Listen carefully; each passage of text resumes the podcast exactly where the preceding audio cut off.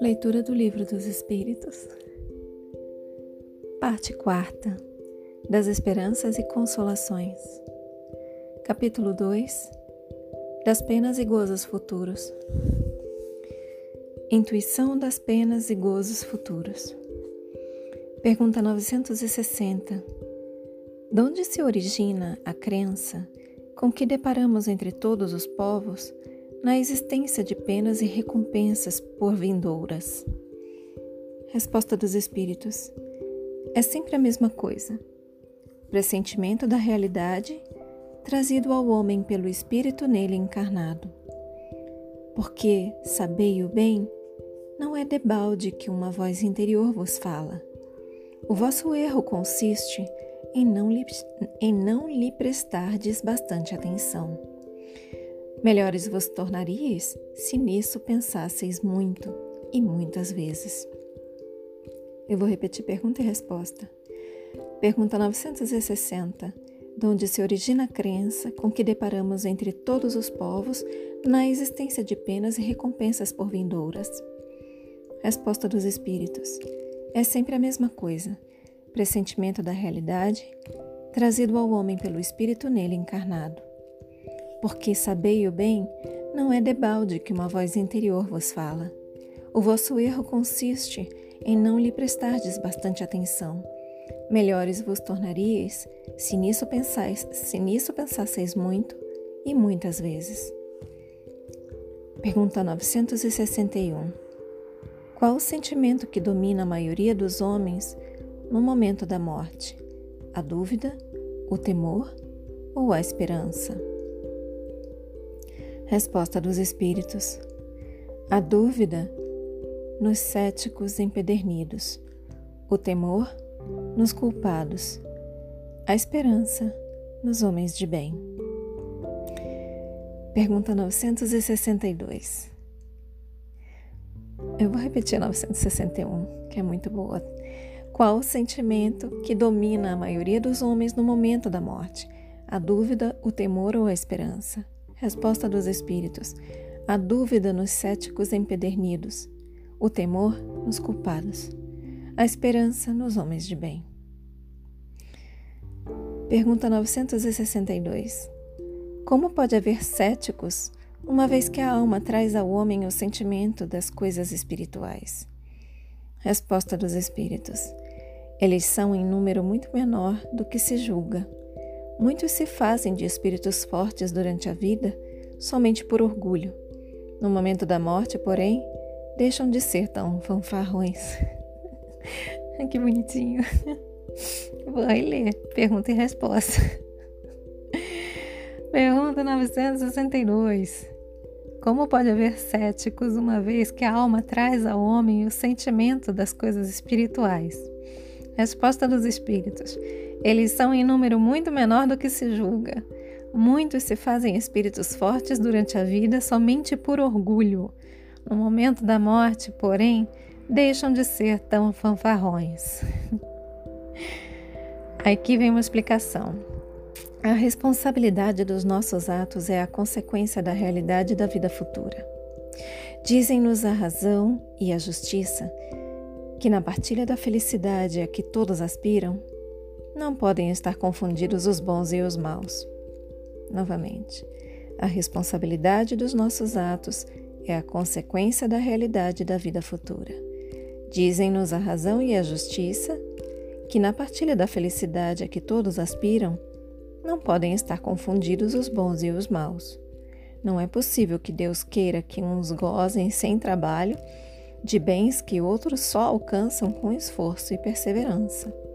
Novamente, não é possível que Deus queira que uns gozem sem trabalho de bens que outros só alcançam com esforço e perseverança. A ideia que, mediante a sabedoria de suas leis, Deus nos dá de sua justiça e de sua bondade, não nos permite acreditar que o justo e o mal estejam na mesma categoria a seus olhos, nem duvidar de que recebam algum dia um a recompensa, o castigo o outro, pelo bem ou pelo mal que tenham feito.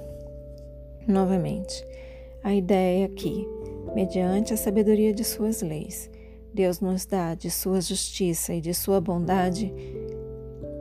Novamente, a ideia que, mediante a sabedoria de suas leis, Deus nos dá de sua justiça e sua bondade, não nos permite acreditar que o justo e o mal estejam na mesma categoria a seus olhos, nem duvidar de que recebam algum dia um a recompensa, o castigo o outro, pelo bem ou pelo mal que tenham feito. Por isso é que o sentimento inato que temos da justiça nos dá a intuição das penas e recompensas futuras. E eu vou ler o comentário da pergunta 960 no site O Livro dos Espíritos comentado.com. O Livro dos Espíritos, comentado pelo Espírito Miramês, na obra Filosofia Espírita, volume 19, capítulo 42, questão 960 comentada. Penas e recompensas. A noção das penas e recompensas vem da mesma fonte, com o espírito sempre se recordando do que ouviu no mundo espiritual. A consciência é um livro aberto e escrito por Deus. E se é escrita divina, é mais perfeita que todas as escritas humanas. Ela é vida e tem o poder de orientar a mente. A voz interior parte da consciência, de maneira que o homem ouça por muitos meios possíveis e passe a aplicar os conselhos. Quando os esquece, ela torna a dizer até que o ser encarnado comece a viver, compreender e respeitar as leis espirituais. Tudo da lei se encontra gravado na consciência. Como descrever para os homens o que é consciência? A linguagem terrena não dá condições para tal. Por ser engenhosa sua operação divina, ela dispõe vivamente de que o homem e mesmo o espírito deve fazer. Novamente, por ser engenhosa sua operação divina, ela dispõe vivamente de que o homem e mesmo o espírito deve fazer. No entanto, ele é sempre teimoso e, fazendo o contrário, responde pelas consequências.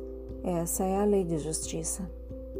Se o ser humano tem vaga ideia das penas que haverá de sofrer em fazendo o mal, igualmente tem a mesma ideia das recompensas em fazendo o bem, e é nessa luta que ele acorda, com o perpassar, com o perpassar dos tempos, para o amor e a caridade. Novamente, se o ser humano tem vaga ideia das penas que haverá de sofrer em fazendo mal, igualmente tem a mesma ideia das recompensas em fazendo bem, e é nessa luta que ele acorda, com o perpassar dos tempos, para o amor e a caridade. A alma não presta bastante atenção às adversidades. É por isso que ela sofre, no entanto. É por isso que ela sofre, no entanto. Esse é o aprendizado de quem não tem ouvidos para ouvir, pela ignorância Situação essa pela qual todos passam. Novamente, a alma não presta bastante atenção às advertências. É por isso que ela sofre. No entanto, esse é o aprendizado de quem não tem ouvidos para ouvir, pela ignorância. Situação essa pela qual todos passam. Somente o tempo pode prepará-los para o advento da luz. A dor é uma mestra que age na profundidade do ser. Sem ela, não alcançaremos a tranquilidade espiritual. Sem ela, não acordamos. Sem ela, não conhecemos o amor. As sementes que caem em boa terra são semeadas pelos espíritos já maduros que já despertaram para a vida sublimada pelo processo de passarem por todas as agressões do mundo. A lei confere todas as almas de vez em quando a lei confere todas as almas de vez em quando como testemunhas para ingressarem, quando preparadas, em planos mais elevados. Outras, enfim, caíram em boa terra e deram frutos que vingaram e cresceram, produzindo a 30, a 60 e a 100 por um. Essa frase é de Marcos 4:8. Outras, enfim, caíram em boa terra e deram frutos que vingaram e cresceram, produzindo a 30, a 60 e a 100 por um. Espíritas, procurai plantar boa semente nas mentes humanas e em terra boa, para que elas cresçam e prosperem muito, que a colheita em vosso coração será com abundância. Trabalhando no bem comum, não precisareis passar em penas, somente em recompensa. E receberei a paz que ofertastes aos outros nos caminhos percorridos. Se a vossa consciência continua vos cobrando, deveis escutar, trabalhar e servir com paciência, que ela sabe o que faz, pois é a voz de Deus na vossa intimidade e somente vos deseja o bem e a tranquilidade de coração. Prestai bem atenção quando a voz interior vos falar.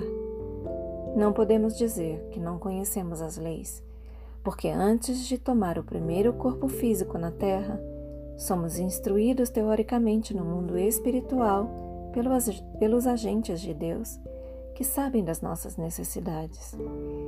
Todos temos pressentimento das verdades. Se a elas damos atenção, os caminhos melhoram. Se não, sofremos a lei de justiça que nos cobra e a cobrança nos serve de lição para o futuro. Fechem os olhos. Deixem que essas palavras se aprofundem em vocês. Assuma a intenção de contemplar por mais algum tempo sobre essas palavras. Expressem gratidão aos seus guias, mentores, protetores e anjo guardião. Expressem gratidão a Deus Agradeçam a si mesmos pela continuidade na leitura. E eu também agradeço a vocês pela oportunidade. Boa noite. Namastê.